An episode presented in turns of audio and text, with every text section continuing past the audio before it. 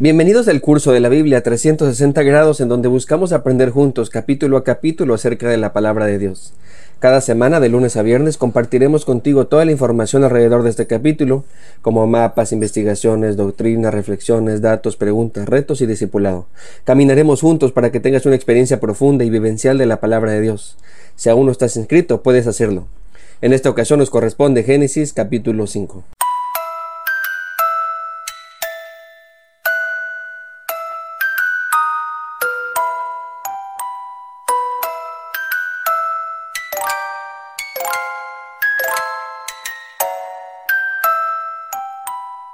Las genealogías regularmente no son tan interesantes para nosotros, muy a menudo nos las saltamos, no le encontramos mucho sentido a tantos nombres y a los registros de su muerte y descendencia.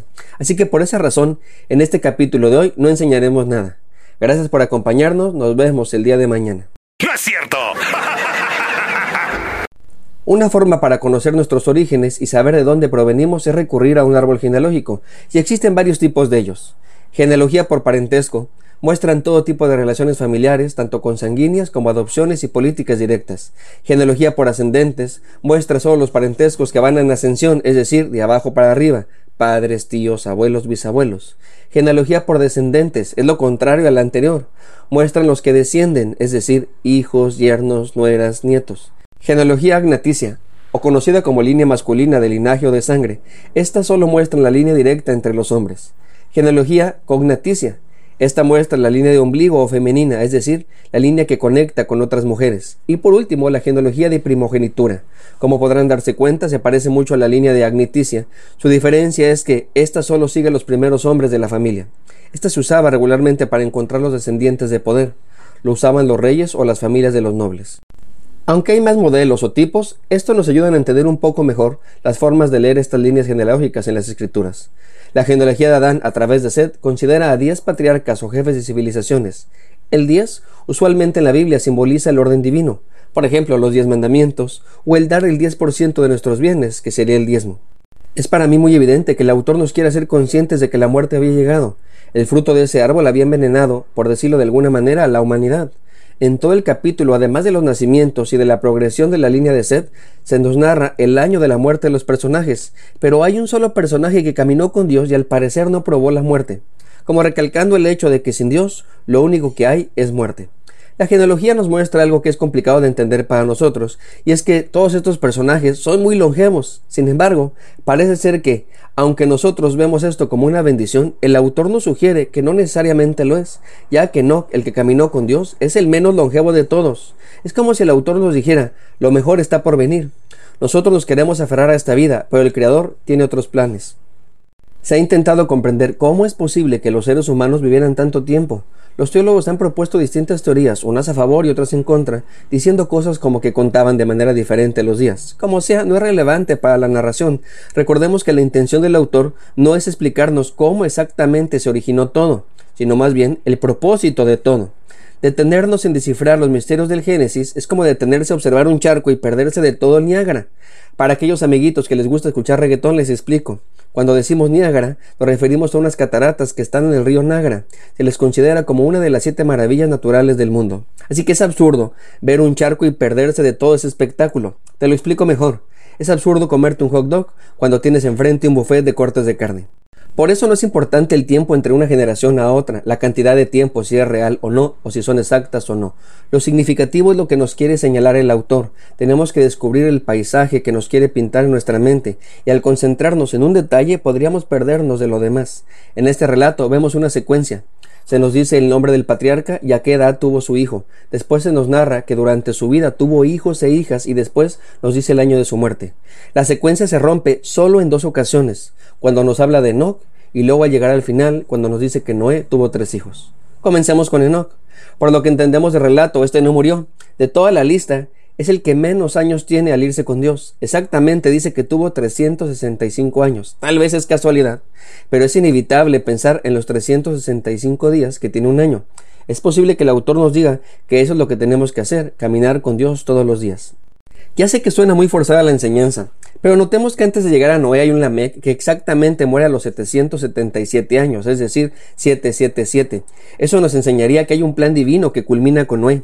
Recordemos que están esperando a la simiente prometida. Por eso es importante cuidar el linaje. Uno de ellos podría ser el cumplimiento de esa promesa. Noé va a ser un salvador, pero bueno, eso lo veremos más adelante. Sin considerar la mención de los 365 años, el autor sí nos deja algo muy claro.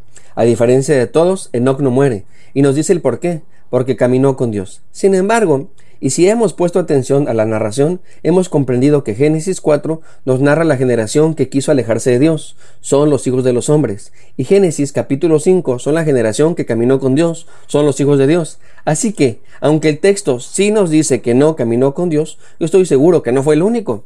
También caminó con Dios Adán, también lo hizo Seth, también lo hizo Jared, Matusalén, todos ellos caminaron con Dios. Es probable que algunos me digan, ok, ok, ok, pastor, pero el texto solo dice que no caminó con Dios, es verdad. Pero si nos adelantamos un poco y vamos a Génesis capítulo 6, versículo 9, también allí nos dice que Dios caminó con Noé, pero sabemos que este sí murió. La mayoría de los predicadores ponen como ejemplo a Enoch para enseñarnos que caminó con Dios y que debemos imitarle. Y está bien, es una linda enseñanza, pero yo no creo que sea la más importante. Si me están siguiendo en lo que digo, eso nos llamaría a preguntarnos, ¿y entonces por qué dice que no caminó con Dios? Si todos estos personajes caminaron con Dios, ¿por qué el pasaje explícitamente nos dice que caminó con el Creador? ¿Se acuerdan que les dije de Lamé que murió a los 777 años, es decir, 777, y que después nació Noé? Pues bien, hay algo parecido con Enoch. Enoch en la lista es el número 7. Eso representa la perfección. El autor en dos ocasiones nos dice que Enoch no murió.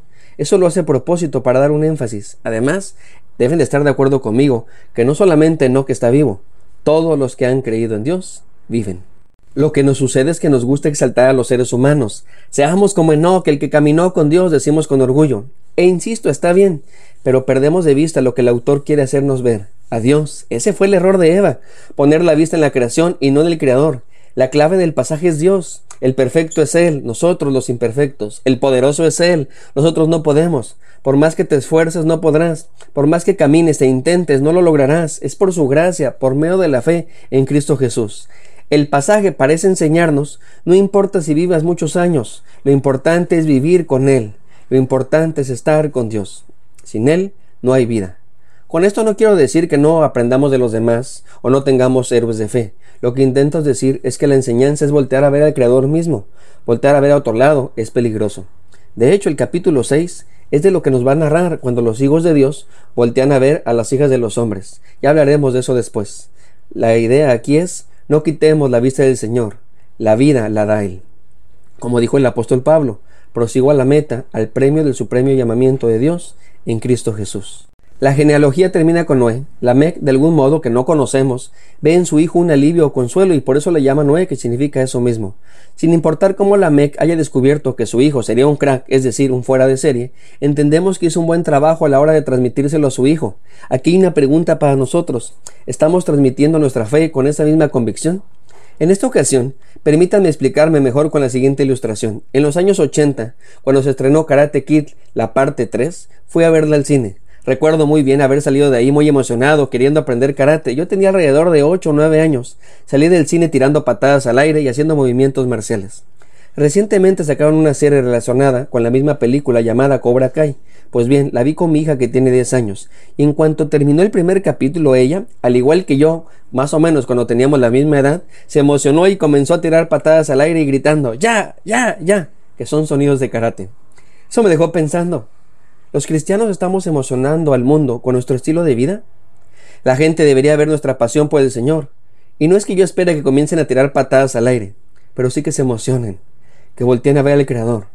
La pregunta entonces es, ¿estamos transmitiendo nuestra fe con esa misma convicción? Soy el pastor Alex Junillé. Dios les bendiga, que tengan un lindo día. Si Dios nos da permiso, nos vemos en el siguiente capítulo.